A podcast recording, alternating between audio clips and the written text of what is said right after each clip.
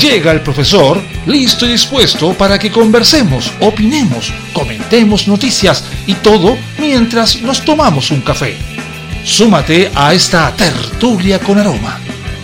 Comienza Cafeitarse en la mañana con Eduardo Flores en la radio de los monos.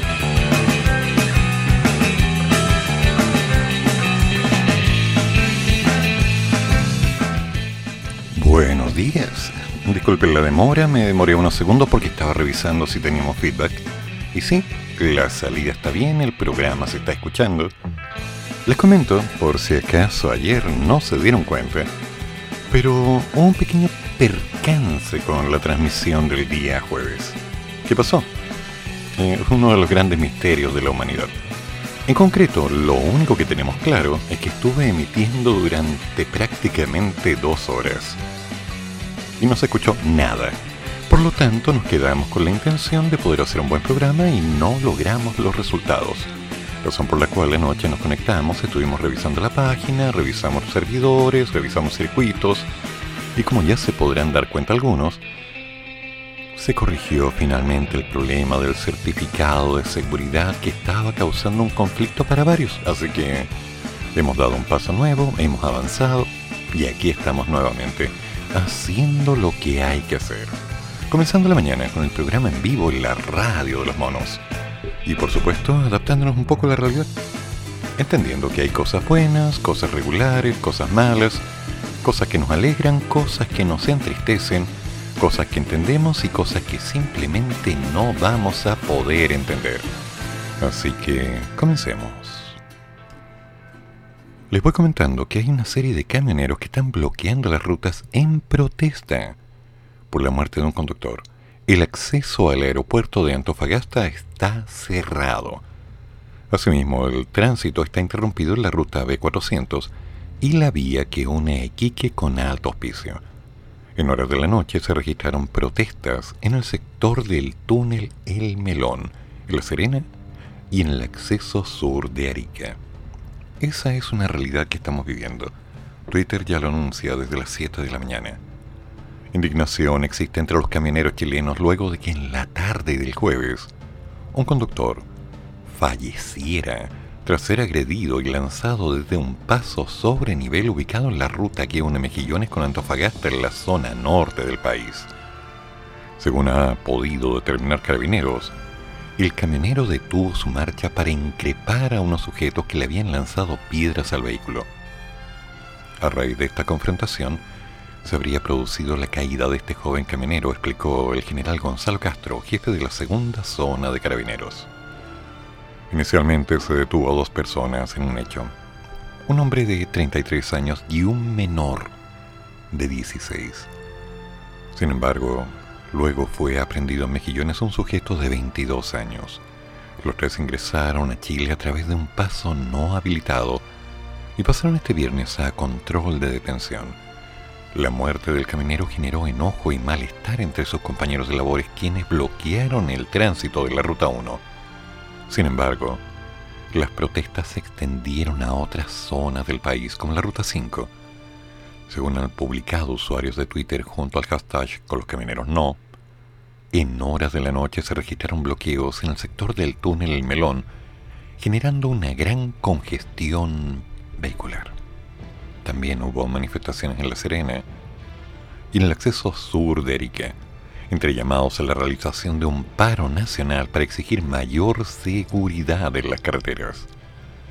Según se informó a los medios, a esta hora se mantiene cerrada la ruta B400, tanto a su acceso por la ruta 1 como por la ruta 5, así como el acceso al aeropuerto de Antofagasta, por lo que los pasajeros han debido caminar hasta el terminal aéreo para no perder sus vuelos. En tanto, en la región de Tarapacá se mantiene bloqueada la ruta que une Iquique con Alto Hospicio. Damas y caballeros, eso es algo que está pasando en este momento. No es fácil. No es olvidable. Y no es entendible. Simplemente no es entendible. No voy a hablar de las edades de las personas ni del camionero, no voy a hablar acerca de que sean inmigrantes o no inmigrantes. Voy a hablar de que la violencia es un detonante. Es un pequeño botón, fácil de presionar, está tan al alcance de la mano que basta algo para pasar de disgusto a molestia, a palabras, a represalias, a muerte. Y eso no puede ser. Pero lamentablemente va a seguir pasando. Esperemos que esto se arregle bien pronto, pero va a tomar tiempo. Vamos por partes.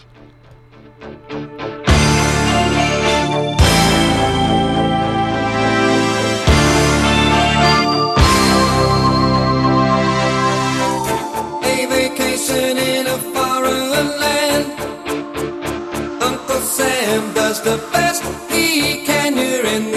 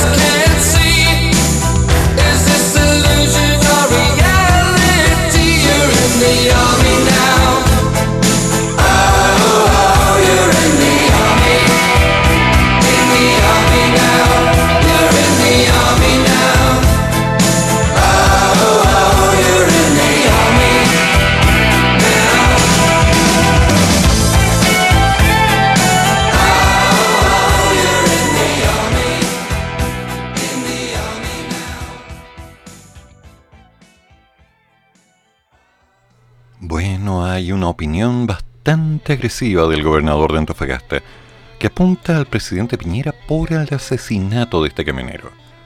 Incidente ocurrido en esta jornada en la región de Antofagasta donde el camionero resultó muerto tras un controvertido episodio por un grupo de migrantes. El gobernador regional Ricardo Díaz responsabilizó al presidente por el hecho. A través de un video publicado en sus redes sociales, la autoridad regional de Antofagasta la ocupación frente a la situación que la noche de este jueves mantiene las rutas de entradas a la capital regional paralizada por el grito. Como gobernador regional, quiero manifestar las condolencias y nuestro pésame a la familia de Byron Castillo, Un joven camionero que hoy perdió la vida en el incidente confuso con personas migrantes. Nosotros lo dijimos, lo advertimos. Tenemos un desgobierno que no da garantías de un proceso regularizado de migración. Tenemos algunas personas, algunos delincuentes que están generando barricadas y están lanzando piedras a los conductores camioneros, a los buses y también a las personas que transitan por las carreteras de nuestra región. El gobernador regional responsabilizó a la falta total de acciones tomadas por la moneda e indicó que este, cremillas, desgobierno se ha cobrado una vida y esto puede seguir escalando. ¿Qué vamos a esperar para una reacción? Para que el gobierno regularice este proceso, necesitamos las mismas medidas de Tarapacá para nuestra región. Con esto, el gobernador hizo un llamado para el presidente Sebastián Piñera. Textual, cremillas. Usted tiene que tomar decisiones, tiene que ser capaz de asegurarle a la segunda región que vamos a tener tranquilidad y seguridad. Esto no puede continuar, presidente. Usted tiene que asegurar un tránsito seguro de las carreteras de Antofagasta. Y esto lo tiene que hacer usted.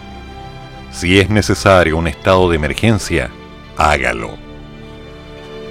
Cabe recordar que por el asesinato del camionero han sido detenidos tres ciudadanos de nacionalidad venezolana quienes durante el transcurso del viernes deberían pasar a control de detención. Además, durante la tarde-noche del jueves, camioneros iniciaron un bloqueo en la ruta 1 de Antofagasta en protesta por este crimen y el aumento de inseguridad en la zona norte del país. De hecho, ya esta mañana, un acoplado de carga de un camión se volcó en plena costanera norte al poniente a la altura de la comuna de Cerro Navia. El hecho ocurre en el kilómetro 26, lugar donde se realizan labores de repavimentación. Según información preliminar, el chofer del camión habría tomado una curva con una maniobra inadecuada. O quizás se habría estacionado en un lugar con desnivel. La compleja situación requirió dos grúas para intentar volver a su posición el camión. En tanto, cabe destacar que la zona se encuentra con una carga derramada en la pista, con asfalto y ripio, por lo que se debe hacer limpieza para evitar accidentes. Por el momento se realiza un desvío de oriente a poniente por la salida Peterson, para retomar la de Américo Vespucio. El tránsito se mantiene de manera compleja, mientras que se informó que el conductor no está lesionado, dado que la cabina quedó intacta. El acoplado fue el que se volcó. Interesante y curioso. ¿Qué les puedo decir? Lo que les puedo decir es que no me gusta cómo se están poniendo las cosas. Porque de alguna forma, solo de alguna forma existe la posibilidad de que estos llamados, estas interpretaciones verbales, estas culpas declaradas, sean una forma de seguir insistiendo en buscar un culpable en vez de trabajar en una solución. Y sí, es claro, tenemos un problema con la migración, un problema serio. Un problema no arreglado, un tema conversado y hablado, pero no arreglado. Y ahora tenemos una línea de comportamiento declarada que lamentablemente involucra a tres personas, tres de tantos. Lamentablemente esos tres están hablando y gritando, además de actuar, para que todos caigan en la misma clasificación, y eso no es correcto. Pero también es cierto que cuando alguien llega a otro país, se tiene que adaptar a ciertas condiciones, a encontrar un equilibrio que le permita funcionar, adaptarse, ser flexible. Y lamentablemente hay comportamientos de algunos de los migrantes, ya sea que lleguen a Chile o lleguen a cualquier país, que lamentablemente, y debo insistir, lamentablemente, no cuadran con lo correcto. Y bueno, ahí está el caso. Un caso, uno de tantos. Ahora hay que tener paciencia.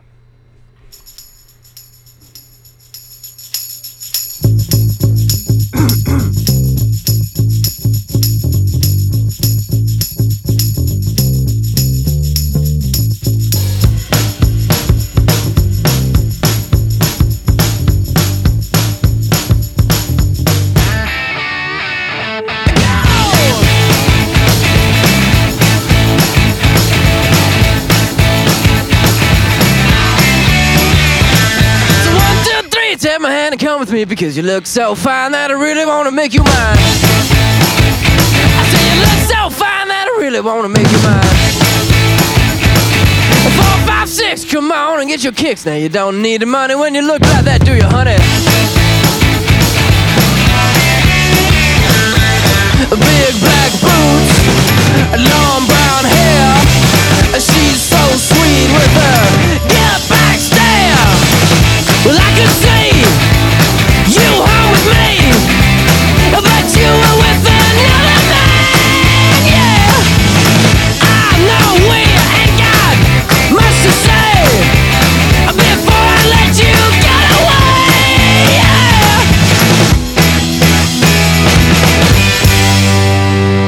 said, Are you gonna be my girl?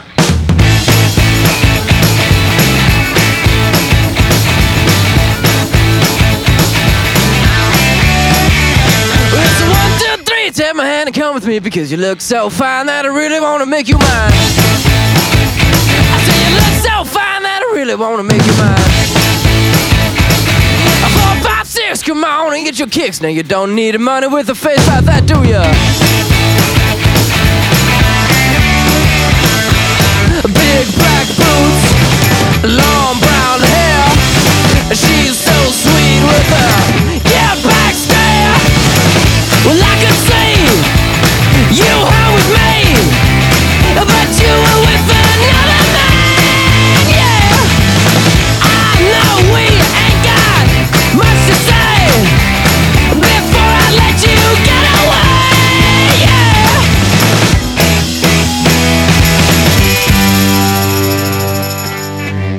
I said, Are you gonna be my girl?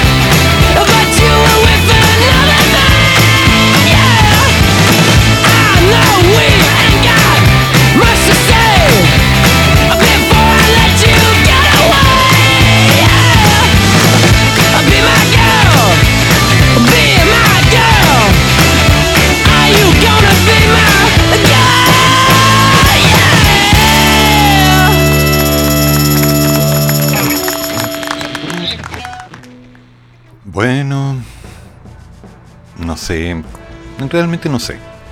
No sé cómo utilizar las palabras adecuadas para explicar algo. La noche de ayer jueves se vio marcada por un- una manifestación en el sector de Villa Francia, en la comunidad de Estación Central, en la región metropolitana. Esto terminó con un bus de transporte público quemado y un ataque con armas de fuego contra carabineros que concurrieron al sector.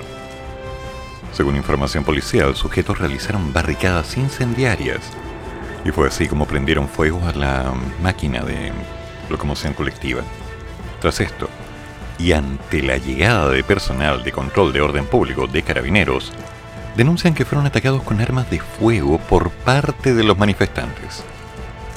Según información preliminar, la propuesta, bueno, la protesta, fue por la conmemoración de los cuatro meses del fallecimiento de Denis Cortés, la joven estudiante de Derecho quien murió luego de ser alcanzada por una bengala. ¿Se acuerdan? Ok. Aquí es donde, insisto, me empiezo a sentir un poco preocupado, incómodo, desagradado, pero a la vez nervioso. Y temo que no soy el único que pueda estar nervioso con esto. Tenemos un problema.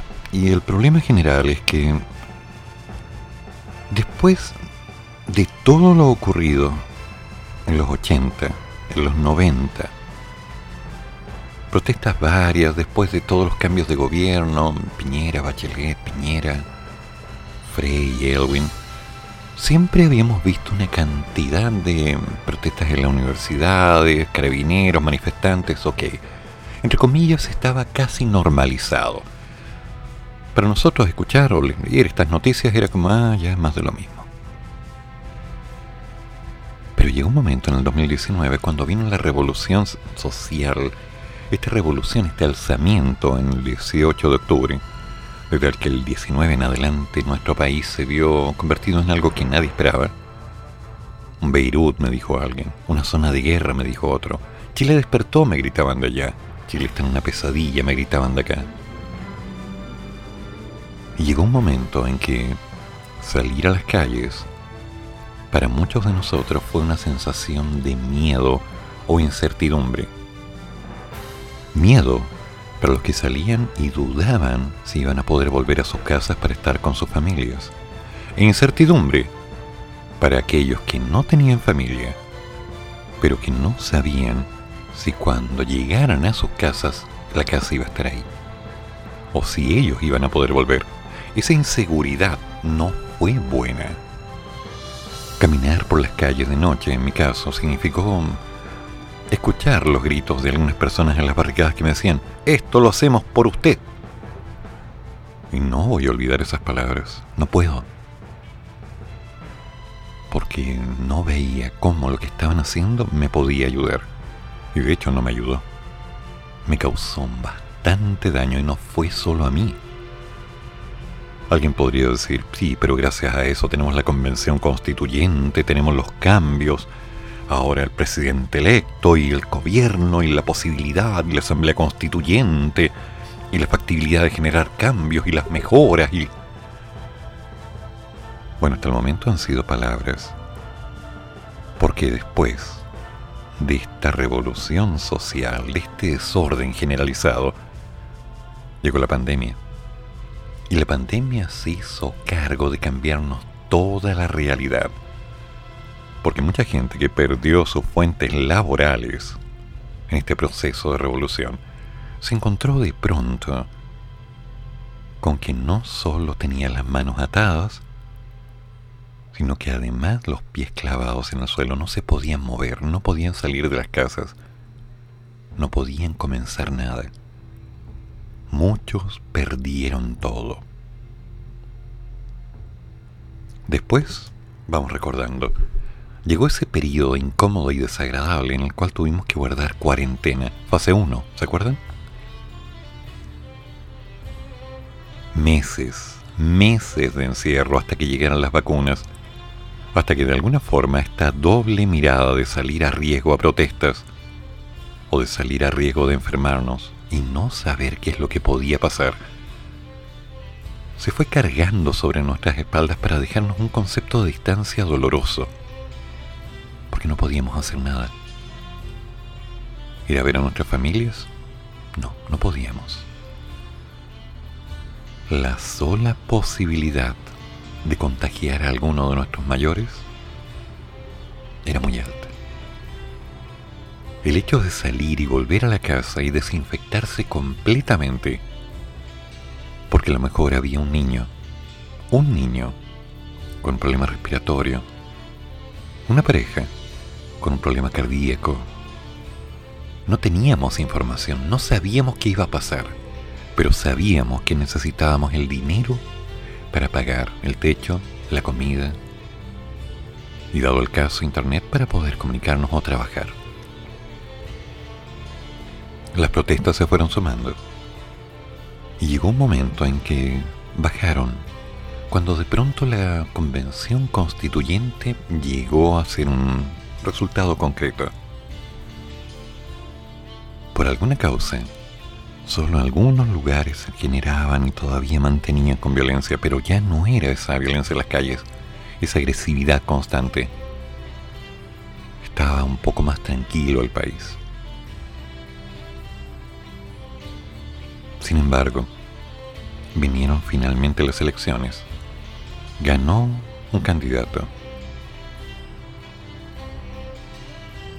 Y un día salgo a caminar Veo una protesta en el centro, pasa una señora por mi lado y... Conversando, dice, yo no sé qué están reclamando si ya ganó ya. Mira un poco más y una protesta en la Alameda. ¿Qué eran? ¿Quiénes eran? ¿Por qué estaban protestando? Muchas versiones distintas llegaron a mis oídos. Yo seguí avanzando, me metí entre unas calles y logré llegar al punto al cual tenía que ir. Pero me quedó la sensación de que la violencia no había parado.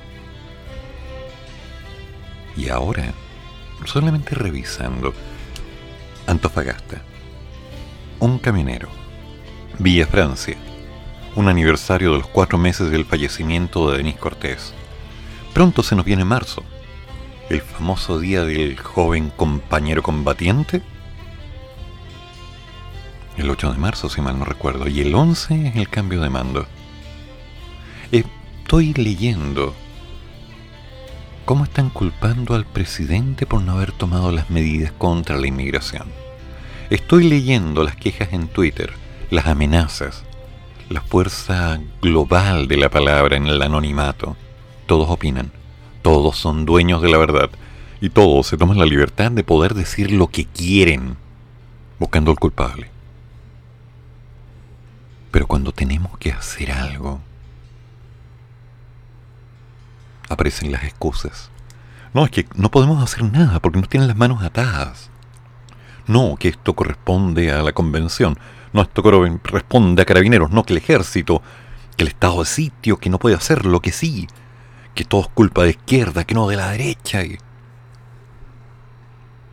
y sin embargo las cosas hay que hacerlas. Y no solo hay que hacerlas, sino que además debemos hacernos cargo de encontrar soluciones. Leo hace meses el problema de el norte en relación a los inmigrantes. Leo hace años los problemas en la zona de la Araucanía. Veo desde hace casi toda una vida los problemas de la presión política en Santiago. Rayados en las calles, gritos. Lo vi en la universidad, lo vi en mi enseñanza secundaria, lo vi en mi primaria y no lo entendía cuando mi padre me decía, escóndete, escóndete. Vivir con miedo. Vivir con miedo. ¿Quién quiere vivir con miedo? ¿Quién quiere que sus hijos vivan con miedo? ¿Quién? Porque hasta donde yo sé nadie. no es justo. No lo es. Desde 1973 en adelante se juntó una cantidad de furia y rabia. 1973. Y estamos a pocos pasos del 2023. ¿Necesitan que les ayude a calcular que han pasado casi 50 años? Pero hay cosas que no se conversaron, hay cosas que no se arreglaron. Ni perdón ni olvido me gritaron una vez. Perdono, pero la memoria se mantiene, la amenaza. El vivir constantemente atento, siempre atento a que pueda pasar algo, a que una palabra, un gesto, un uniforme, un color, una insignia, una idea, algo. Simplemente sea un fósforo que se acerca un poco de combustible y las llamas estallan. ¿Cuándo va a parar esto? ¿Cuándo? La respuesta es no lo sé. Nadie lo sabe. No podemos saberlo. Porque pregúntense, pregúntenle a cualquier persona Pregúntenle a quien se cruce en su camino si tiene sentido tanta violencia.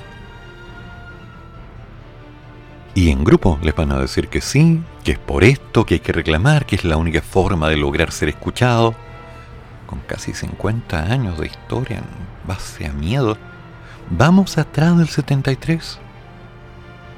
Vamos a los 60, vamos a los 50, vamos a los 40 Bajemos al 1800 si quieren.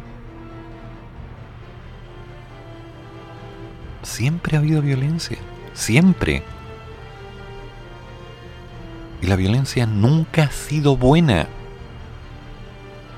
vivir con miedo. ¿Vamos a volver a esto?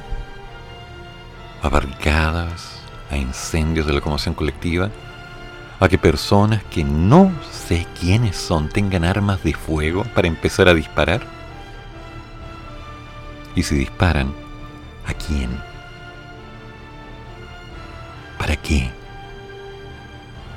No pregunto por qué, ¿para qué? ¿Es eso lo que queremos? Que de pronto en una noche tu propia madre no pueda dormir sabiendo que quizás tú mañana no estés. Pregúntale a una madre si es que no ha pensado eso en algún momento. Sabiendo que en algún momento un niño está en su cama sintiendo tiros y no comprende si es una película, si es la realidad, y al final lo termina normalizando, aceptando como algo cotidiano. ¿Cuántos niños, y hablo en forma dura, han entendido que la pandemia fue solo una forma de no ir a clases? Solo una forma de quedarte en la casa, de copiar, de aprobar los ramos, de no saber, de no importar una proyección porque no hay para qué. ¿Cuántos niños quieren volver al colegio solo para ver a sus compañeros? ¿Cuántos niños solo quieren volver al colegio para volver al colegio, pero no para estudiar? Porque ya no les importa, porque ya no les interesa. ¿Quieren eso? Yo no quiero eso. Yo no tengo hijos. Tengo una sobrina que está en la universidad. Es mi familiar menor más cercano. Y quiero que esté bien. Tengo a los hijos de mis exalumnos que están en básica o en media. Tengo exalumnos que ya se han casado, que tienen sus familias, a los que adoro. Pero yo no sé si ellos van a estar bien. Ni siquiera sé si yo voy a estar bien. Porque estoy viendo que la violencia nuevamente está llegando a formar parte de lo que llamamos país. Que tal como en el sur con la Araucanía, donde el narcotráfico, donde la lucha por las clases, la recuperación de los terrenos, la opinión, se convirtió en yo tengo una escopeta más grande que la tuya y voy a defender mi derecho con fuego. ¿Estamos en eso? Donde de pronto tenemos inmigrantes que llegan a un país a trabajar, a buscar una opción, escapando de su país porque no están seguros allí, no se sienten bien, no se pueden proyectar.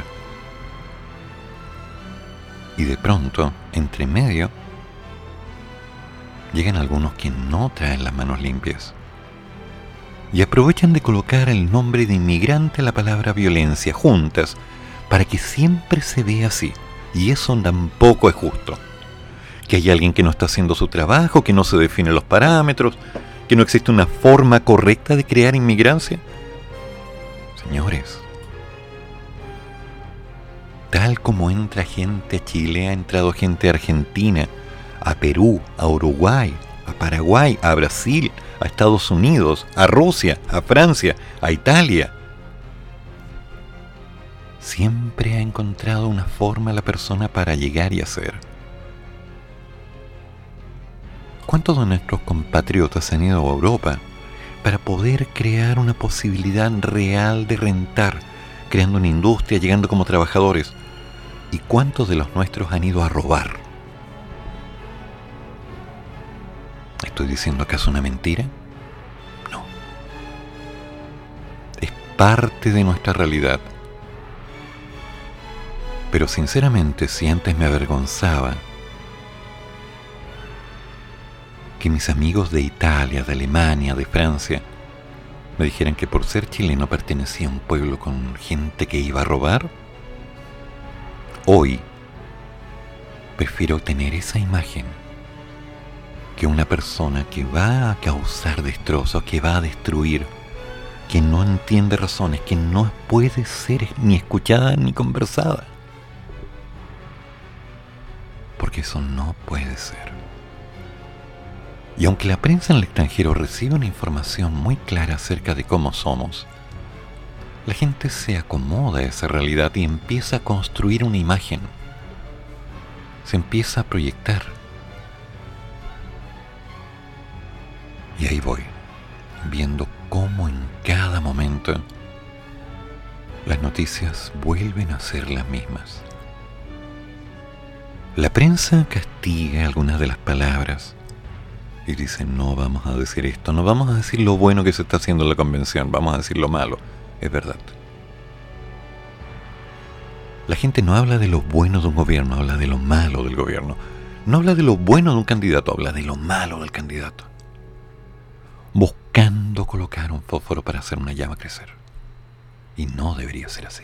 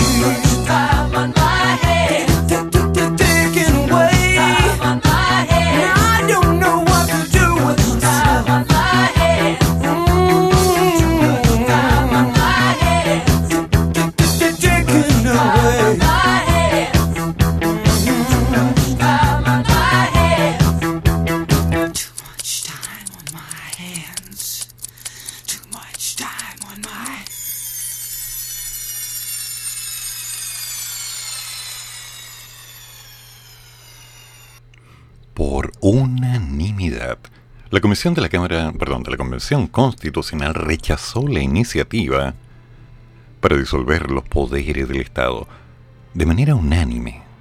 La Comisión de Sistema Político de la Convención rechazó la iniciativa que proponía disolver los tres poderes del Estado. De esta forma, la propuesta planteada por María Rivera no podrá avanzar en esta de trabajo, en la mesa como tal, ni formar parte del nuevo texto constitucional. Este miércoles, el ex vicepresidente del órgano, Jaime Baza, señaló que no representa el espíritu de redistribución y desconcentración del poder que alienta este proceso. Este jueves, la Comisión del Sistema Político de la Convención Constitucional rechazó, por unanimidad, la iniciativa de norma que pretendía disolver los poderes del Estado para crear una asamblea plurinacional. Se acabó eso. Con 25 votos en contra. La propuesta de María Magdalena Rivera, ex lista del pueblo, ya no avanza. La Constitución declara que los anteriores poderes legislativo, judicial y el poder ejecutivo son disueltos. En su reemplazo nace la Asamblea Plurinacional de las y los Trabajadores del Pueblo. Eso señalaba el primer artículo del documento, pero no va. Cabe recordar que este artículo, este documento como tal, fue respaldado por Dayana González, Eric Chinga, Alejandra Pérez, Isabel Godoy, Elsa Labraña, Carolina Vilches y por Ivana Olivares. Ahora, ¿qué planteaba? La propuesta planteaba que la Asamblea Plurinacional estaría compuesta por 600 miembros, electos a través de asambleas de base por rama de sectores productivos y servicios comunales, pueblos originarios y suboficialidad de las Fuerzas Armadas. Además, todos los cargos serían revocables por mayoría simple de sus asambleas de base y la adhesión de representantes de los pueblos originarios, que sería voluntaria. Decía, debe ser garantizado el derecho a la autodeterminación de todos los pueblos que no quieran ser parte del Estado chileno. Fuerte. Fuerte. Sea, estamos separándonos. ¿Cómo es esto? Hablo yo. Estamos caminando en la misma tierra. Estamos trabajando las mismas cosas tenemos distintas ideas. Muchas veces no nos llevamos bien. Es más, podemos chocar en opinión, en pasión, en deseo, incluso en intención. Pero somos todos partes de un mismo todo. Es así. tenemos sangre corriendo bajo nuestra piel. Una sangre tan roja como la que tienen las personas en Argentina, Uruguay, Paraguay o donde quieran. Pero esta sangre ha cambiado en función de lo que nosotros conocimos como nuestra realidad. En mi venas debe haber sangre mapuche, ona, francesa, inglesa, da lo mismo. Pero sé una cosa, que yo nací en este país. Y como nací acá, tengo una nacionalidad que involucra una historia, un respeto, un proyecto, una meta, una consecuencia. Entonces mi sangre queda definida por una cantidad de cosas en la historia, por mis experiencias de vida, por lo que vi en mis padres, en mis abuelos, por lo que vi en mis hermanos, por lo que vi en mis amigos y por lo que fui viendo en el tiempo. Cosas que eran buenas o malas, pero que estaban allí. Hace un tiempo me enteré que estaba esta propuesta y apuntaba a todos aquellos que no querían ser parte del Estado chileno. Puedo entender que no sean parte, puedo entender que no quieran ser parte, pero lo que no puedo entender es que parte de la misma historia no sea parte de ellos. Si volvemos y revisamos en la historia, no vamos a ver más que las palabras escritas por alguien. ¿Quién de nosotros estuvo en la guerra del Pacífico? ¿Quién de nosotros estuvo en los años 50, los años 40, los años 30? ¿Quién? Pocos, muy pocos. Y con toda esa rabia, donde hay gente que puede hablar de lo bueno y de lo malo, tengo claro que cuando hemos tenido un problema, lo hemos arreglado y lo hemos solucionado. Tal vez no nos hablemos, tal vez no nos llevemos bien. Pero si estamos peleando y una casa se está incendiando, no seguimos peleando. Apagamos el incendio. Si vemos a un niño llorando, ya no discutimos, el niño es primero. Eso es lo que somos, somos seres humanos. Somos personas con un respeto a la vida. Y que entre medio hay algunas personas que no la respeten. Que hay algunos que marquen su tendencia y que digan que esto no puede ser. Acepto sus palabras, no las comparto. Pero busco la forma de llegar a un acuerdo para que aunque pensemos diferente, rememos hacia el mismo lado. No es fácil, pero el barco se tiene que mover. El camión tiene que avanzar, la máquina tiene que producir. Porque esto no se detiene por no estar de acuerdo. ¿Cómo vamos a llegar al otro? ¿Cómo? ¿Con amenazas? ¿Mostrando que yo tengo más fuerza que el otro? ¿Mostrando que yo soy más porfiado, más testarudo? ¿Que yo estoy en lo correcto? Hola, mi orgullo le manda saludos a tu orgullo. A ver si hablan alguna vez. Pero no. Ok, sigamos. La propuesta planteaba que la Asamblea Plurinacional estaría compuesta por estos 600 miembros electos a través de asambleas de base por rama de sectores productivos. Además, todos los cargos serían revocables por mayoría simple de sus asambleas de base y la adhesión de representantes de pueblos originarios, que sería voluntaria.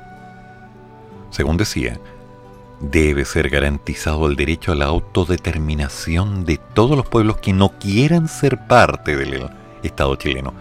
Y yo ahí digo no. Me gusta o no me guste, yo tengo un apellido. Me gusta o no me guste, yo nací en este país. Me gusta o no me guste, yo tengo un rol. No, es que yo no quiero este rol, yo no quiero ser este apellido, yo no quiero... Te guste o no te guste, esa es tu base. Desde ahí empiezas a construir. Que eres bipolar, de acuerdo, pero con tu bipolaridad construye. Eres TOC, perfecto, con tu TOC construye. Que estés resfriado, no importa. Con tu resfrío construyes. No, es que a mí no me entienden. Muy bien. Conversemos, pero mientras conversamos, conversando y trabajando. Es así. No hay vuelta. Los sueldos de los representantes políticos no podrían ser superiores a la remuneración de un obrero calificado de la gran minería del cobre. ¿De dónde sacaron esto?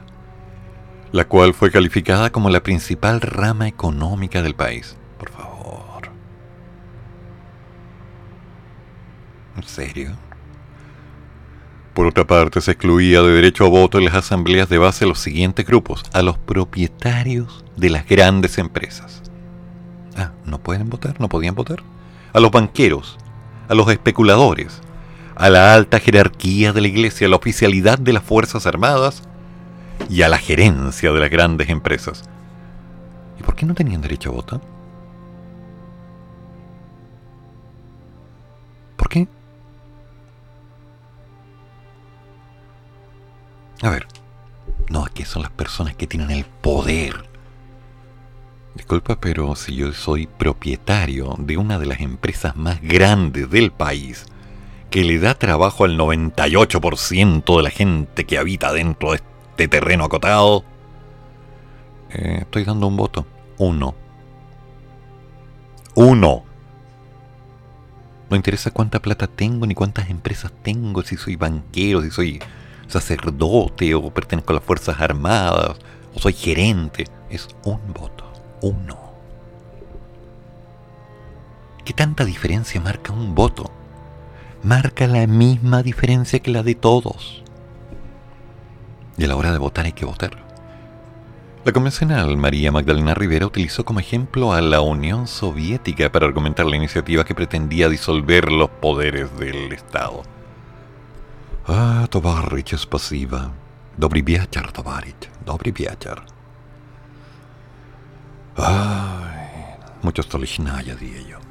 Rusia, los consejos obreros y populares, instituciones del poder soviético, eran compuestos por trabajadores electos desde abajo y de forma democrática, sin la influencia del dinero, sostuvo en su intervención. Mm, María Magdalena Rivera, ¿leíste Crimen y Castigo? Dostoyevsky. ¿El archipiélago Gulag? Ok. Te puedo dar un listado de libros clásicos, solo para que entremos en el punto. Una idea.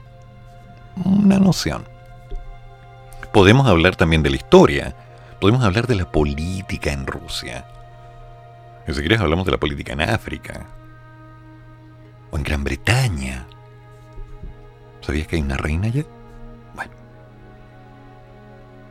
Más tarde, el ex vicepresidente de la convención, Jaime Baza, afirmó que no hay temas vetados en el órgano, pero que esta propuesta no tenía ninguna posibilidad de avanzar.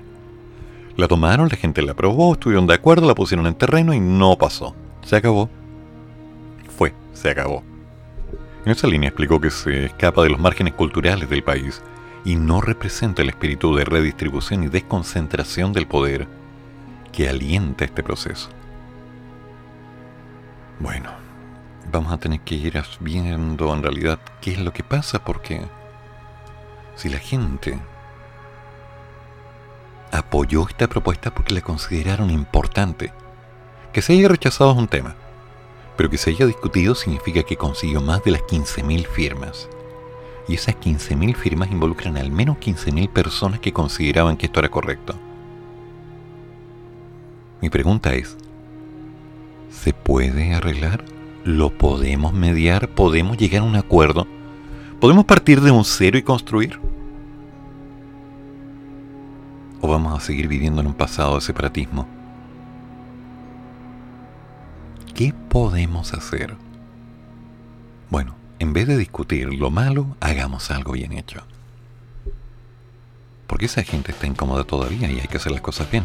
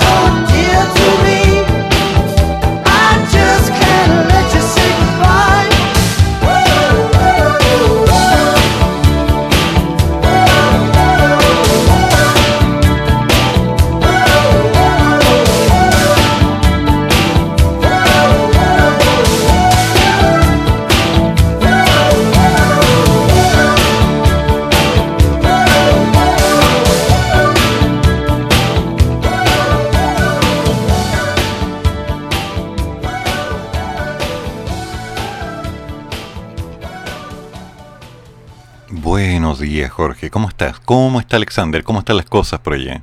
¿Todo bien? Profesor, muy buenos días. Espero que esté bien. Lo estoy. Ah, sus- las palabras de hoy, el tema del camionero. Ah, no sé. Eh, entiendo, el problema- entiendo que la migración es un derecho, debe ser regulada. Pero también mm, confieso que estoy de parte del que las personas que están inmigrando de forma legal están arrancando, están en miedo. Hay gente que no viene con las manos limpias, como usted dijo. A eso yo los los devuelvo a la frontera y pasen por el campo minado. Sorry, ya no, no tengo mucha paciencia. Pobre gente del norte, o sea, menos mal que estamos acá, acá allá sufro con los extranjeros en el sentido de que sus costumbres, poner la música fuerte, de las amenazas como las dicen. Aquí ya han amenazado varios tipos del departamento. Llegaron carabineros y se hacen los choros. Eh, también un vecino mío, el Alex, iba pasando gritando, el vecino salió a echarle la foca al Alex pesqué, le paré el carro, bueno, me hacía algo, lo agarré a chucha, le seguía huellando el weón, le iba a surcir la pata, la cara patada, y ahí se paró. Ahí el weón, parece como que les gusta echar la foca cuando son dos o tres, pero cuando son uno a uno, los weones se cortan. Con un extranjero se cortan, es una cuestión muy desagradable, pero es un tonto en todo el edificio. Lo demás un tema de costumbre, la música fuerte, pero si uno les pide que la bajen, la bajan. La mayoría, hay que reconocer que la mayoría son personas de esfuerzo muy, buen, muy bien educadas, saludan, preguntan y todo. Con respecto a la convención, no iban a resolverlos por el de Chile, pero ya hicieron su show. Hueviar, vamos a desoldar el Estado. Propusieron la norma, la rechazaron en forma unánime, dejen de huevear, ya, lo hicieron. Se dieron el gusto. Ahora, eh, el tema de la Teresa Mari- Marinovich, Marinovich, no, no sé cómo Sí, se sí, la de la prueba de micrófono, en realidad la cuestión estaba más preparada que la cresta. ¿En Estaba serio? acá, Y la tipa puso un Twitter muy, muy, muy entretenido. Dicen, permiso, disculpando Paco culiados, Piñera culiados, que maten al presidente, que bien. Y, y se hacen los cínicos porque ella dijo dos cosas siendo de la convención. Puta la doble moral de este país, los extremos profesores están supermercados. Bueno, voy a tener que seguir trabajando, tengo que salir después con la, la belleza y el mono. Y hablamos después, profesor. Buen día, cuídese, buen café. Gracias, Jorge. Gracias, en realidad. Sí, es parte del juego. Tal como dije hace un rato, uno de los problemas que tenemos es que lo que se sabe de la Convención Constitucional es todo lo malo.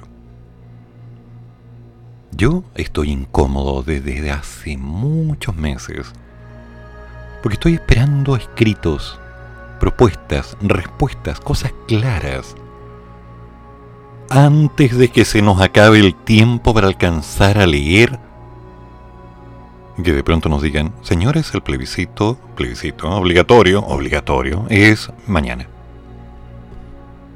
Para ir a probar o rechazar algo que no hemos leído. Eso me tiene incómodo hace mucho tiempo.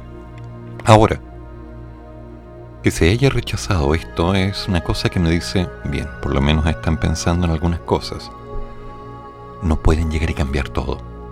Aunque era lo que se gritaba y es lo que se escuchaba en la prensa. No, no se puede cambiar todo, no podemos cambiar todo. ¿Agarrar una hoja en blanco y empezar a escribir desde cero? No, eso solamente los dibujos animados de Disney pasaba. El ratoncito dictando la nueva constitución a Benjamin Franklin. Utópico, romántico. Pero eso no es. Hay que construir quedándonos con lo bueno. Hay que discutir lo malo. Hay que limar asperezas. Hay que de alguna manera apuntar a cosas que nos ayuden a todos. Lamentablemente siempre va a haber un grupo de personas que no va a estar de acuerdo. A ver, ¿de qué están hablando para oponerme? Fue una cosa que escuché alguna vez en una asamblea en la universidad. ¿Cuántas veces simplemente estaba la necesidad de no estar de acuerdo. Ahora, el caso de Teresa Marinovich, independiente que haya estado preparado o no preparado, independiente que haya sido un error, como se dijo ayer, que eso lo mencioné en el programa ayer que nadie escuchó. Tere, eso no se hace, así no se hace. Ok, vale. Pero de pronto está en Twitter. Y es cierto, colocó un tuiteo bastante claro. Se hacen llamados a esto, que los pacos esto, que los carabineros esto otro, que el ejército tal cosa, que el casco del cabrinero tanto, que tal cosa, que la bandera hay que quemarla, que esto hay que quemar. ¿Cuánta violencia? ¿Cuánto hemos escuchado de la voz, de la boca, de la presencia de una persona llena de furia, rebosando en ira, llamando a la destrucción? No necesito dar nombres, todos sabemos de que estoy hablando de una realidad que se vio en las calles, que se vio en prensa, que se vio en televisión, de un video que corrió por Twitter, que corrió por WhatsApp, uno, no, varios. Y Marinovich utiliza dos palabras, dos frases pequeñas, con dos palabras cada una, y el comité de ética. Porque no puede hablar así, usted tiene una labor acá, usted tiene una responsabilidad. Una responsabilidad, sí, claro. Una responsabilidad que curiosamente no fue tan validada cuando hace algunos meses algunos constitucionales estaban encadenados. ¿Se acuerdan? A una catedral, reclamando por los derechos de tal cosa, en tiempo que deberían estar sesionando. No, es que nosotros somos líderes y usted no me puede tocar porque yo soy convencional. ¿Se acuerdan de eso? Yo no lo olvido, yo no olvido nada, tengo una muy mala memoria. Y mi mala memoria está en que yo voy recordando lo bueno y también lo malo, lo que me agrada y lo que me desagrada, lo que vale y lo que no vale, lo que me hace bien y lo que me hace mal. Mi memoria es mala porque no olvido. Y no puedo olvidar. Entonces cuando veo esto, cuando veo esa cantidad de dobles estándares, vuelvo a caer en las palabras de mi padre que hace tantos años me dijo, mira, la justicia es simple. La justicia es ayudar a tus amigos, joder a tus enemigos y hacerle justicia al resto. Eso es justicia en Chile. Yo me pregunté de dónde lo había sacado porque mi padre leía mucho. Pero con el tiempo que al parecer yo consideraba un divertimento de su parte el expresar las ideas bajo ese parámetro, me di cuenta que mucho de lo que él decía era cierto. Porque dependiendo de quién tiene el poder, o quien cree que tiene el poder, se empiezan a construir algunas decisiones, algunas estructuras, algunos caminos para ayudar a la familia, ayudar a los conocidos, ayudar a los contactos, y lamentablemente ese tipo de comportamiento se ha sembrado para que sea creído y fundamentado en un sistema. Lo voy a llevar un poco más allá. Un estudiante termina su secundaria y tiene la posibilidad de irse a una universidad. Puede, si el dinero se lo permite, entrar a una universidad privada, que puede ser excelente, o tal vez no tan buena. Recordemos el periodo de los 80 en que hubo muchas universidades misteriosamente aceptadas dentro de la comisión de universidad que permitían que alguien estudiara una carrera de cuatro años sin haber aprendido gran cosa y salir al mercado a hacer el ridículo. Se dio. Eso pasó. Ahora, hay universidades que se la jugaron y que hicieron un excelente trabajo. Por un tiempo tal como algunos institutos, incluso algunos colegios, hay que decir las cosas por su nombre. Y otros que se iban a las universidades estatales. Estudiar en los 80 no es lo mismo que estudiar en el 2000 o en el 2020. Es muy diferente, muy diferente. Pero el que estudiaba en una universidad estatal sabía que su red de contactos se basaba en trabajadores como él. Trabajadores. Y el que estudiaba en una universidad privada sabía que su red de contacto era dueños de empresa, no trabajadores. La red era distinta, otro estatus, otro nivel. ¿Por qué? Vamos a comparar a un egresado de ingeniería civil mecánica de una universidad A con una universidad C. Ingeniero civil mecánico. Debería ser lo mismo, ¿no? deberían saber más o menos lo mismo, deberían tener las mismas competencias, habilidades. Pero ¿es así o no es así? ¿Es real o no es real? Para que de pronto me llegue a enterar por un tuiteo, un meme, que después de estudiar una carrera, tu futuro está asegurado si sabes manejar Excel. Para enterarme que de pronto algunas personas simplemente egresan para ir a pedir que por favor les den un trabajo. A través de todos los procesos de normalización en Latinoamérica, nos hemos encontrado con que los niveles han bajado, y han bajado. Y que mucho de lo que nosotros estudiamos en los 80 ahora se enseña en los magísteres, en los posgrados. Claro que en nuestra época lloramos sangre para poder aprobar los ramos. Y no todos terminamos. Hubo puntos complicados, pero eso ya no vale nada, absolutamente nada. Hoy día veo ingenieros, especialistas, profesores, egresados desde hace 3, 5 años, que no tienen ni la menor idea de lo que están haciendo. Así de simple, no tienen ni la menor idea de lo que están haciendo. Que están apuntando a marcar el paso para que en algún momento alguien les diga, perfecto. Pero con ese aire de, mira, yo tengo un MBA, yo tengo una especialización, yo tengo esto, tengo un curso, soy un coach, tengo esta formación, tengo unos cursos internacionales y lo demás. Bueno, ¿y sabes poner una ampolleta? ¿Sabes armar un circuito? ¿Sabes hacer algo que no sea teórico? ¿Me podrías explicar algo sobre esta materia? No, es que yo aprobé ese ramo, no, yo lo aprobé, no entendí nada, pero yo aprobé. Ya veo, ¿tienes un título? Sí, pues sí lo tengo. Con los convencionales pasa lo mismo. Con el gobierno pasa lo mismo, con las empresas pasa lo mismo, con las familias pasa lo mismo. Ese priaprismo anal, por decirlo en palabras elegantes de algunos, para llenarse la boca diciendo que saben y están más preparados que otros, pero que al momento de empezar a poder construir una realidad no saben qué hacer. Es lo que nos separa de algunos. Es así de simple. Entonces, lo que pasó con la Tere, ¿sí? Parece un montaje, parece casi arreglado, parece ridículamente adecuado, pero no deja de mostrar una realidad. El doble estándar.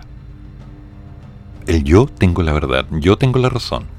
Yo puedo darme el gusto de hablar de esto, pero tú no tienes derecho a hablar de eso. Yo puedo hacer tal cosa, pero tú no puedes hacer tal otra. Yo esto, pero tú no eso. Doble estándar.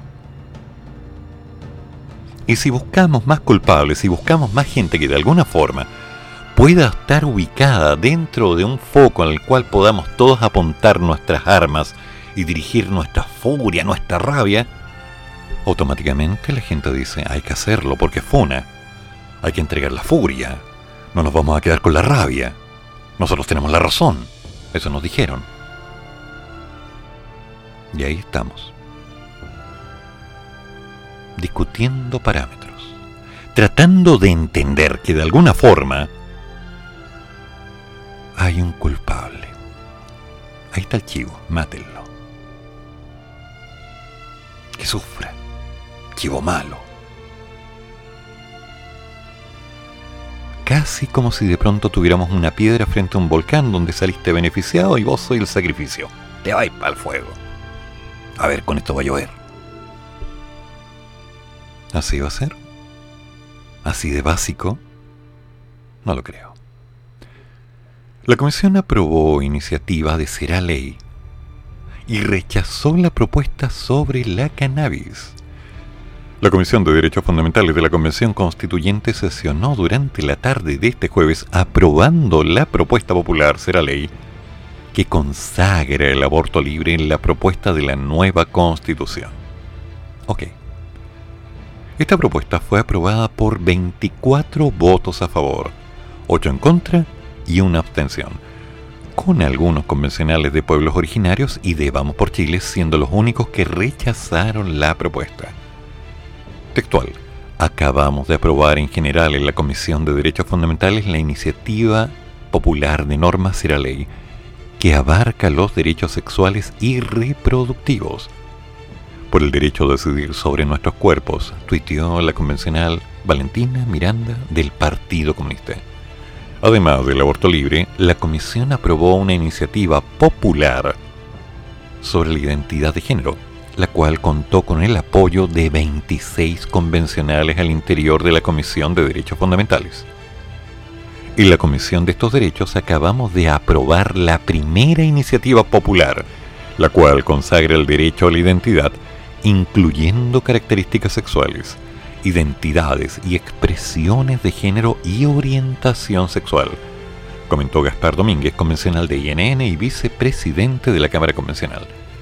Pero otras iniciativas no lograron superar esta instancia, como fue el caso de la iniciativa popular de cannabis a la Constitución ahora, la cual contaba con un respaldo de más de 44.000 firmas. Y curioso, porque esta propuesta logró las 15.000 firmas en un rango de 4 horas. ¿Sabían eso? 4 horas. Cannabis a la Constitución ahora. Solo logró el apoyo de 10 convencionales en la comisión, frente a 21 votos negativos y 12 abstenciones. Otra iniciativa que tampoco logró superar esta etapa fue la que proponía la creación de un consejo de medio que supervisara el trabajo de los medios de comunicación, el cual logró 14 votos a favor y 19 en contra. Ya habíamos hablado de eso en otra oportunidad.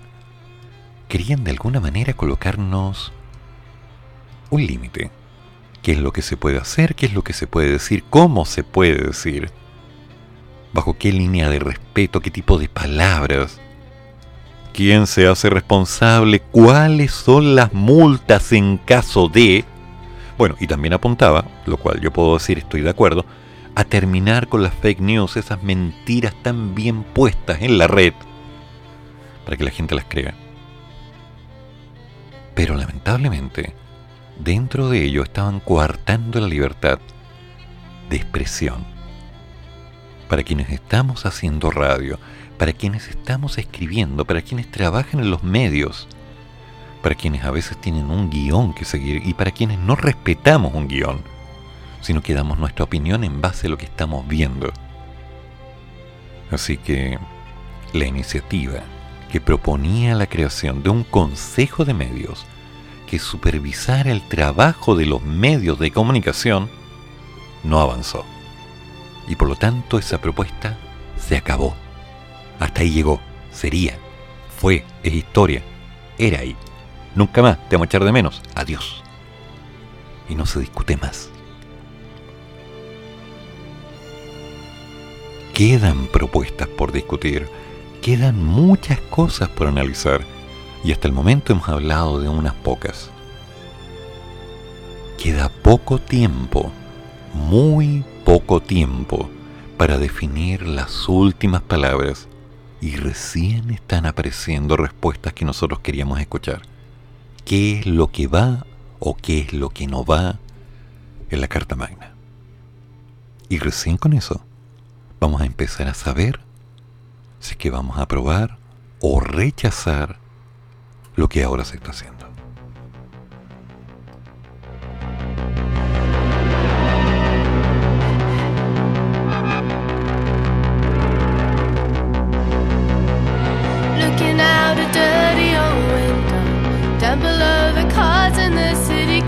Rushing by. I sit here alone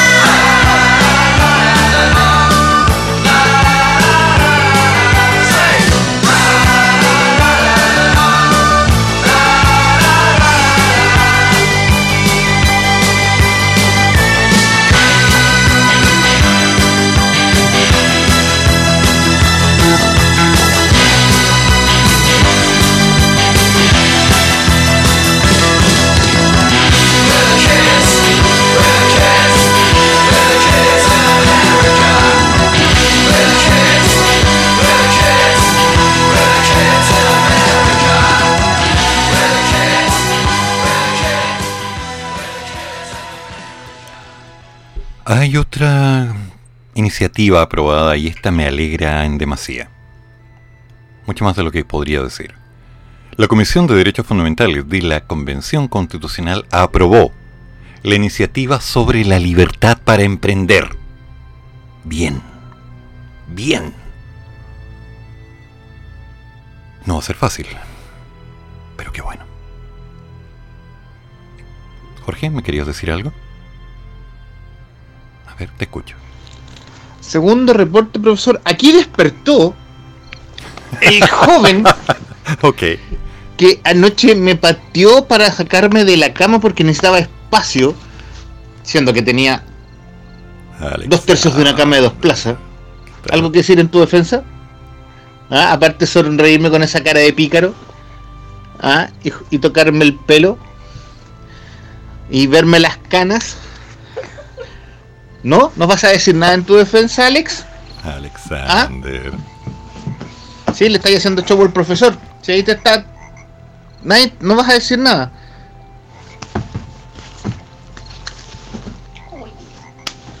Sin patadas. ¿Qué? ¿Qué pasó? ¿Ah? ¿Cuál es el problema? ¿Tenéis sueño todavía? ¿Nada más que agregar? Ah, no, hoy día se comunica a patadas con el mundo. Hoy día lo está pateando todo. ¿Queréis protestar? ¿Te queréis de la convención? ¿Qué pasó? ¿Ah? Bueno, eso es eh, Alex despertando hoy en forma violenta. Ya, profesor, buen día. Gracias, Jorge. Te lo puedo decir al aire y sabiendo que esto va a quedar inmortalizado en Spotify. Pucha que te envidio, amigo mío. Pucha que te envidio. Tienes un motor de alegría en tu casa. Que no se rinde. Que patea por sus derechos personales. Pero que con una sonrisa le cambia la vida a cualquiera. Pucha que los envidio. Ese concepto de familia es tan potente. Un paso a la vez. Vamos un paso a la vez. Hagamos la cosa bien. Bueno, volvamos al concepto. En la jornada de este jueves, la Comisión de Derechos Fundamentales de la Convención Constitucional aprobó una iniciativa que garantiza el derecho a la libertad de emprender y desarrollar actividades económicas. El mismo presidente de la SOFOFA, Richard von Appen, aseguró en el programa Agenda Económica que este era uno de los temas que más preocupaban, ya que si uno ve las encuestas, el apoyo que tiene el libre emprendimiento es bastante alto. Sí, es cierto. Lo que busca esta iniciativa es garantizar este derecho y que las actividades realizadas sean compatibles con el medio ambiente y con el interés de la sociedad. La Constitución asegura a todas las personas a la libertad de emprender y desarrollar actividades económicas. Su ejercicio deberá ser compatible con los derechos consagrados de esta Constitución, el cuidado del medio ambiente y con su interés general. A su vez establece que el contenido y los límites de este derecho serán determinados por las leyes que regulen su ejercicio. Esta fue firmada por los convencionales Aurora Delgado, Mariela Cerey, Tatiana Urrutia, Damaris Abarca, Benito Aranda, Javier Puiglajar, Gaspar Domínguez, Amaya Alves y Jorge Abarca. Así que, sí, va. El derecho al libre emprendimiento. Bien. Y alguien dirá, pero si ese es un derecho natural de todo el mundo. Puede ser. Pero si esto no estaba aprobado en la nueva constitución, mm, mm, no teníamos mucho que hacer. Lo bueno es que ahora ya es oficial. Insisto, aún no tenemos una claridad acerca de si esta carta magna va a ser aceptada o no, pero lo que sabemos es que está en proceso y algunas cosas están saliendo como tienen que salir. Ordenadas, claras, sinceras, directas. Mucha gente no tiene la menor idea cómo iniciar un negocio. Saben que si compran algo lo tienen que vender a un precio. Y dicen, lo voy a comprar al doble que lo que me costó. Una, mala idea. Muy mala idea. Otros dicen, lo voy a vender al mismo precio que lo vende todo el mercado. A ver, ¿a cuánto lo está vendiendo? Lo voy a vender a ese precio. También es mala idea. Y mucha gente se cierra sobre eso y dice, no me resultó, me quedé con todo el stock, compré muchas cosas, al final los tuve que regalar, nadie me compró. Pero hay formas de aprender a manejarse en ventas y hay formas de aprender a manejar marketing. Hay formas de emprender. Hay formas de comenzar y vender no es la única forma de emprender. Emprender es dar un servicio. Emprender es poder colocar a disposición de otro, a través de un pago, a través de un trueque, a través de un win-win, de un todos ganamos, algo, un producto, un servicio, un algo, que implica que otra persona lo va a recibir y va a entregar algo a cambio de tiempo, dinero, recursos, servicios, redes, apoyo. Tenemos que llegar a un acuerdo. Y sobre ese acuerdo tenemos que construir para que todos nos levantemos. Si no lo hacemos, cada uno va a seguir siendo un independiente que va a tratar, tratar una y otra vez de competir. Para que gane el más fuerte, el que resista más, cruzando el eterno valle de la muerte, que es ese periodo en el cual no ganas un centavo. Ese periodo en el cual tienes que mantenerte como sea vigente para que tu producto o servicio llegue.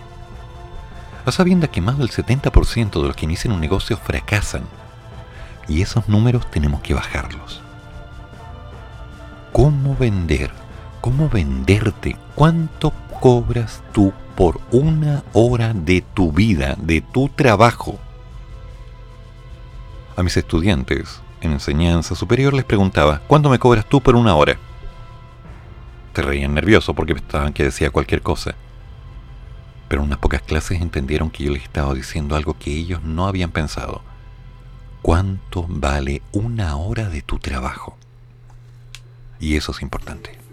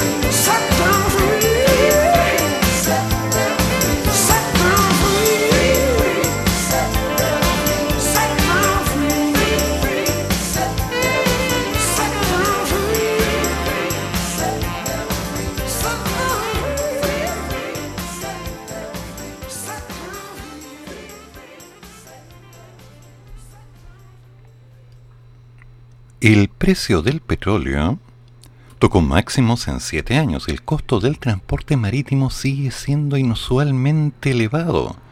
La cadena de suministro está lejos de regresar a la normalidad. Y esto es algo que difícilmente ocurra mientras la variante que tenemos ahora siga causando estragos en las planillas y el valor de la energía siga escalando. Todo eso es parte de lo que ha causado la tormenta inflacionaria que azota a todo el mundo. Para muchos el mayor dolor de cabeza que actualmente enfrenta la economía global. Y si bien el calendario ha dado paso a un nuevo año, las nuevas cifras del 2022 indican que muchos de los problemas son los mismos que el año pasado. Por cierto que de estas complicaciones Chile no se escapa. De hecho, en el país se suman factores internos como la explosión del consumo derivada de la alta liquidez producto de las ayudas fiscales y de los retiros previsionales, además de un errático dólar que inyectan una importante presión a la inflación. La inflación en enero en Chile dobló las expectativas del mercado y marcó una potente alza del 1,2%, llevando el dato anualizado a un 7.7, la mayor escalada de precios vista desde el 2008. Un escenario que claramente es altamente complejo y que obligará probablemente al Banco Central a ser aún más agresivo con sus altas tasas y al fisco a apretarse al cinturón para no introducir más liquidez en una economía que necesita enfriarse. Los vecinos de la región no están mucho mejor. La inflación de la potencia sudamericana, Brasil, se ubicó en un 0.54 en enero, la más alta para este mes desde el 2016. Y tras un año, esta llegó a un 10.38%, según el Instituto Nacional y Oficial de Estadísticas, el IBGE. El aumento del sector de alimentos y bebidas sería el que mayor contribuye a este aumento de precios lo que los economistas atribuyen como uno de los principales problemas que enfrenta el gobierno de Jair Bolsonaro, especialmente en un año electoral. La inflación erosiona los ingresos de las familias y afecta a los más vulnerables que destinan el grueso de sus ingresos a alimentos.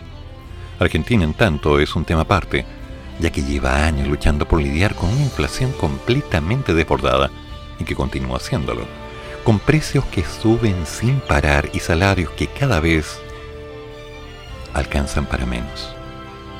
Si bien no se han entregado datos oficiales de enero del 2022 según consultoras privadas, la inflación del primer mes del año podría estar cerca del 4%, donde el dólar tiene un lugar preponderante para explicar esta subida. En el 2021 Argentina registró una inflación del 50.9%, a diferencia de lo ocurrido en numerosos países del mundo. La cifra no fue la peor en las últimas décadas, confirmando que ese país tiene una alta inflación que no es un hecho puntual derivado de la pandemia, sino de un mal endémico. Perú, por otra parte, recibió el año con cifras más alentadoras. El IPC peruano de enero mostró un alza mensual de inflación del 0,18, el dato más bajo en ocho meses, con lo que la inflación acumulada interanual en el país andino llegó a un 6.33%.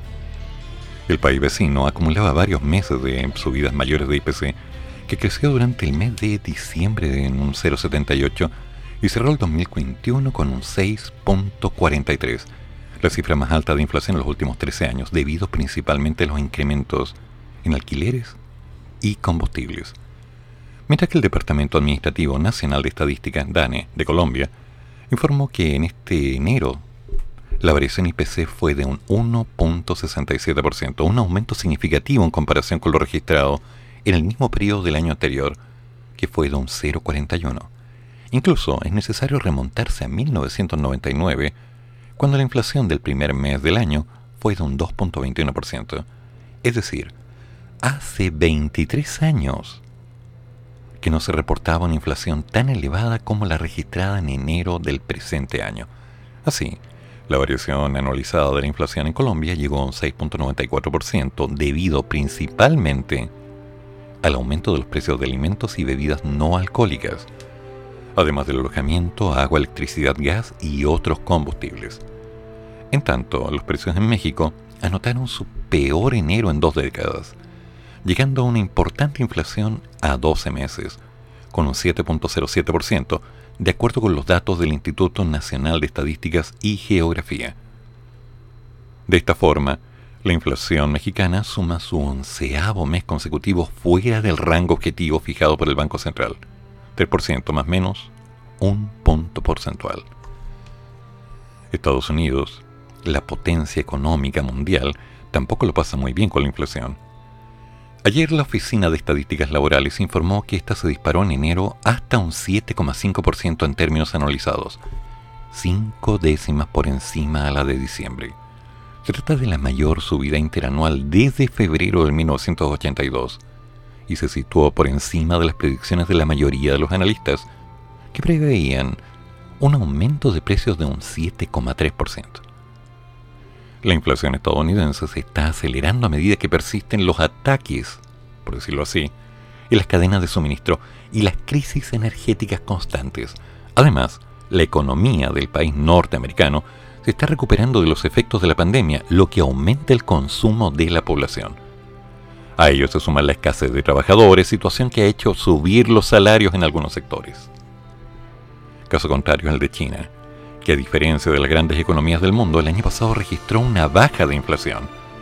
En el conjunto del 2021, la inflación subió una media de 0,9 y un 1,5 interanual en diciembre. La tendencia en China se explica en parte por la caída de los precios de los alimentos, principalmente por el descenso, que es significativo en el caso de la carne de cerdo, con un menos 37, bueno, 37%, la más consumida en el gigante asiático. Todavía se está a la espera del dato inflacionario de enero del 2022 en China, por cierto. La eurozona, en cambio, sigue la tendencia mundial cerrando enero con un récord del 5.1% de alza inflacionaria debido principalmente al aumento del precio de la energía, dijo la Agencia Europea de Estadísticas Eurostat. De acuerdo con la agencia, se trata del nivel más elevado de inflación en la eurozona desde que se comenzó a registrar el indicador en enero de 1997. Este indicador se sitúa muy por encima de la meta expresada por el Banco Central Europeo, que se propone una inflación próxima, pero inferior al 2%. Eurostat dejó subrayado que el principal factor de aumento de la inflación es el alza de los precios de la energía eléctrica, situación que ya hizo ascender alarmas en el bloque. La principal economía del bloque, Alemania, anotó en el primer mes del año una inflación interanual del 4.9% por debajo de la registrada en diciembre, pero por encima de lo esperado. Con respecto a diciembre del 2021, los precios subieron un 0,4%, según las primeras estimaciones. En diciembre, la inflación habría alcanzado un 5.3%, el nivel más alto desde 1992. A su vez, la tasa de inflación interanual en Italia subió en enero al 4.8%, el mayor nivel desde 1996, y al 1.6% en comparación con diciembre del pasado año. En ambos casos por el encarecimiento de la energía, según informó el Instituto Nacional de Estadísticas, ISTAT, en su dato adelantado. Los bienes energéticos reglados impulsaron estos rebotes, pero también las creaciones, a ver, estas crecientes tensiones inflacionarias que se manifestaron en otros sectores. En cuanto a España, el Instituto Nacional de Estadística entregó un leve respiro en enero, al anunciar que la inflación subió un 6.1% en forma anual, frente al 6,5% en diciembre. Esta es su primera caída desde febrero del 2021, y ello considerando que en enero fue el segundo mes con la electricidad más cara de la historia del mercado mayorista español. Es decir, nadie se ha salvado de todo esto. La canción ha sido complicada y la hemos tenido que cantar todos. ¿Qué va a pasar con Chile? Bueno, la inflación no va a bajar. Aún queda en terreno el saber y definir qué es lo que va a ocurrir tal vez con los futuros retiros, que hasta donde sabemos no van, y qué va a pasar con las medidas que va a tomar el próximo gobierno para poder compensar las carencias que podamos tener. No se sabe. Están en terreno, se están conversando, se están planteando y estudiando. Se está trabajando para lograr un equilibrio. Muchos, no lo niego, me incluyo, quisiéramos sacar nuestro dinero de los fondos de pensión para poder empezar a hacer algo. Pero también es cierto que esta es una respuesta generalizada que ya fue aplicada en tres ocasiones. Para los que pudieron sacar dinero era la alternativa. Hoy, La realidad nos dice, ¿estamos en pandemia? Sí. ¿La tasa de contagio es alta? Sí. ¿Tenemos seguridad de que vamos a estar bien? No. ¿Tenemos la voluntad? Sí, la voluntad está. El cómo vamos a construirla, el cómo le vamos a dar sentido a cada paso, va a tener que hacerse en un día a día. Tal como estoy empezando a pensar desde hace algún tiempo, un día a la vez, un paso a la vez. Nos podemos proyectar, pero hay que dar un paso y después el siguiente y después el siguiente, hay que ir escalonando. Si nos tenemos que apretar durante todo este periodo para compensar, nos vamos a apretar.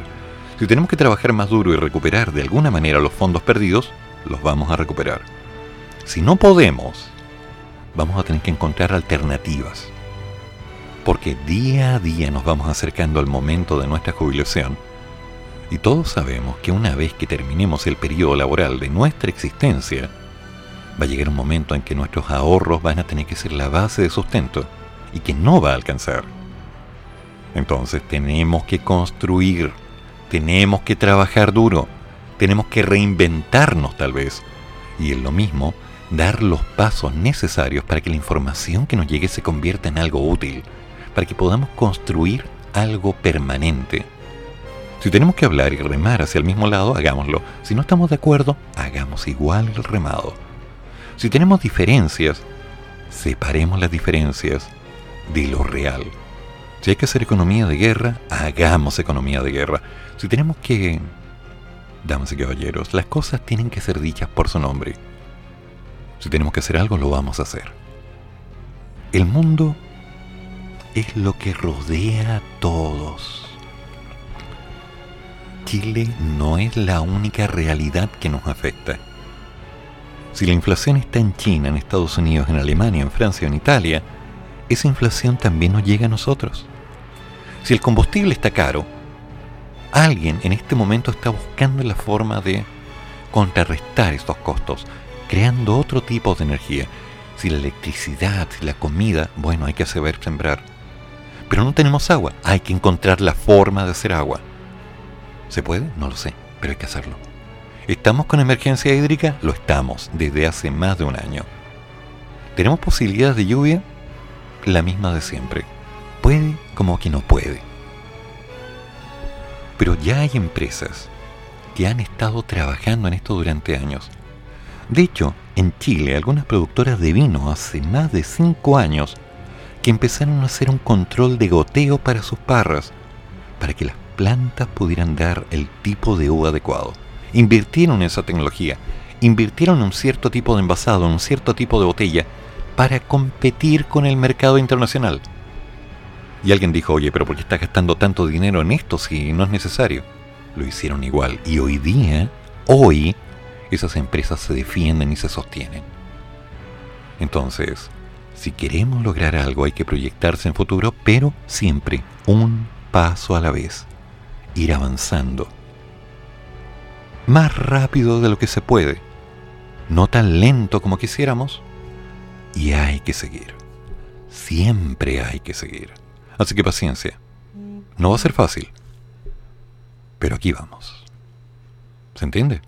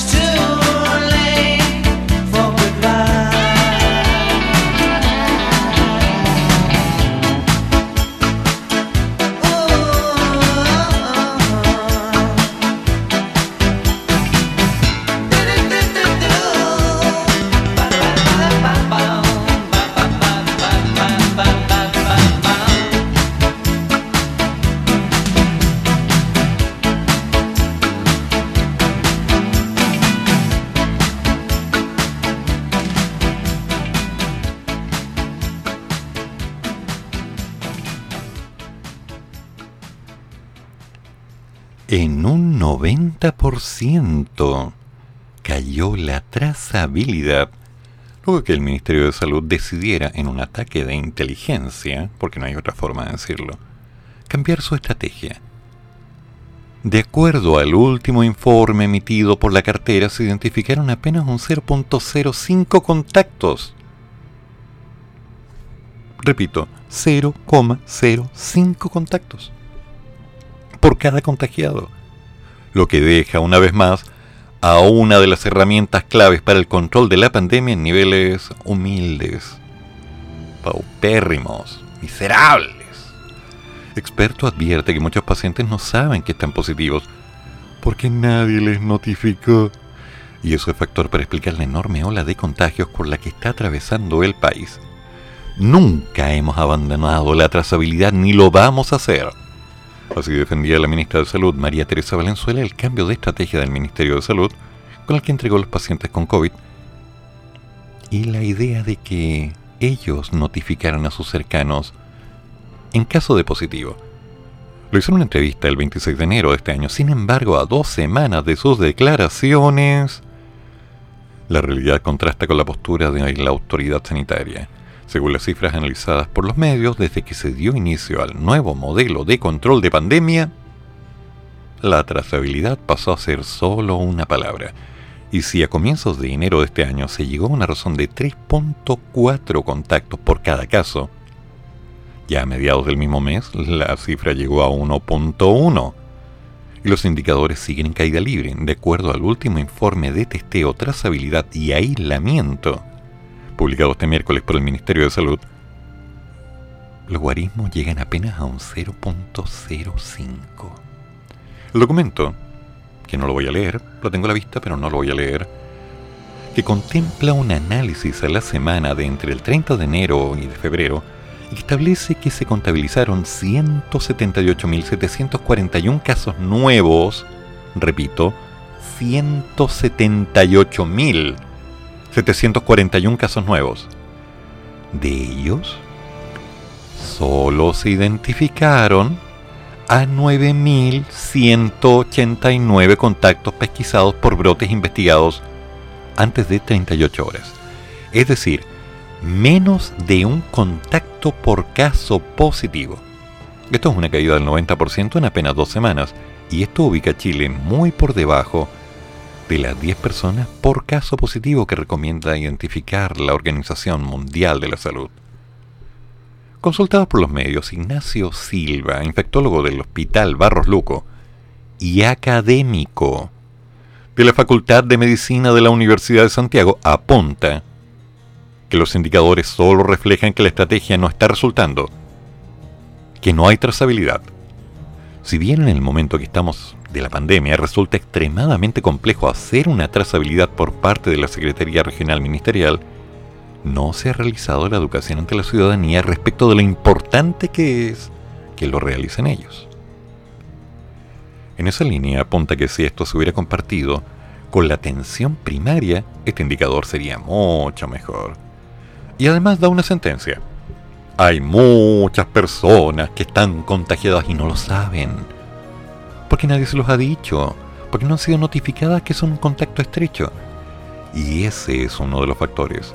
Además de la virulencia de Omicron, que ha hecho que esta ola de contagios tenga la magnitud que hoy día estamos viendo.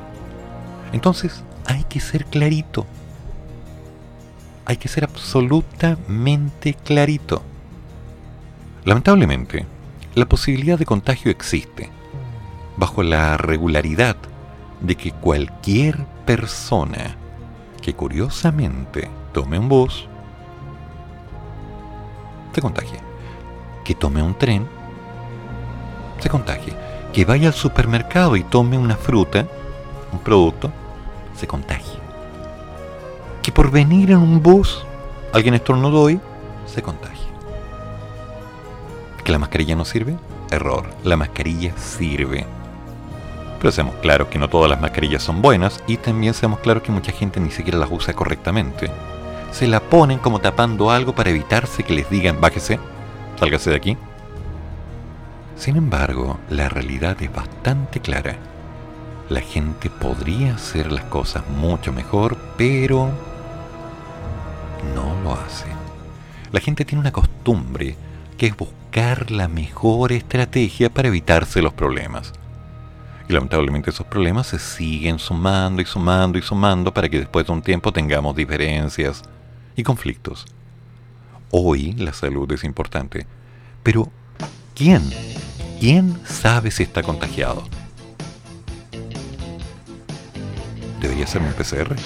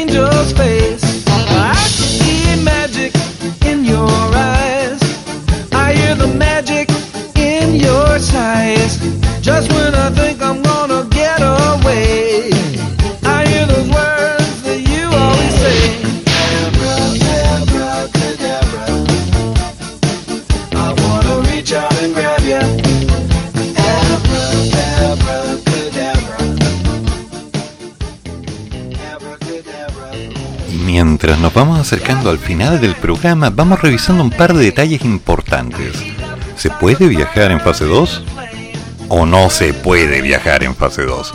Bueno, se puede, pero con algunas restricciones medianamente interesantes. Primero, deben contar con el famoso pase de movilidad o un PCR negativo, tomado con no más de 72 horas de anticipación. Ahora, la medida impuesta por el MinSal desde noviembre pasado es válida para mayores de 12 años. Ahora, esto hay que dejarlo claro. Si el viaje se realiza en un auto particular, no se requiere pase ni test PCR. Y tampoco hay controles de personal fiscalizador, aduanas sanitarias ni cuarentenas. Tras el retroceso de casi 50 comunas en una sola semana en el plan de paso a paso, se debe tener en cuenta estas restricciones. En fase 2, de transición, principalmente se reducen los aforos y se potencia el uso del pase de movilidad. Las restricciones en fase 2 serían, por ejemplo, las reuniones en residencias particulares, que implicarían un máximo de 10 personas con pase de movilidad y sin él se aceptarían solo 5 personas.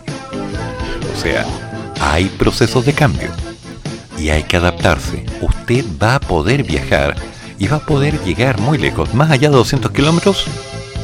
Pero ¿quién va en auto más de 200 kilómetros? Yo no. Principalmente porque no me gusta conducir y no tengo auto. Pero es viaje. Y por lo demás, nuestro querido país se sigue dando vueltas y vueltas y vueltas. Teresa Marinovich sigue estando dentro del sistema. Ahora salió el show, todas las cosas se siguen dando vueltas.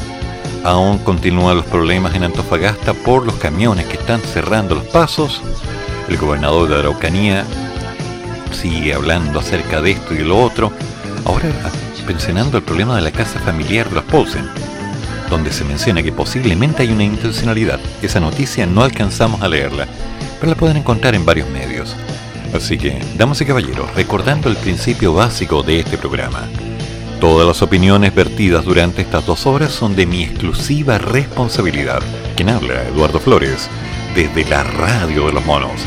Si quieres dejar tu opinión, anda a www.monosconnavaja, entra al chat y escribe todo lo que tú quieras decir.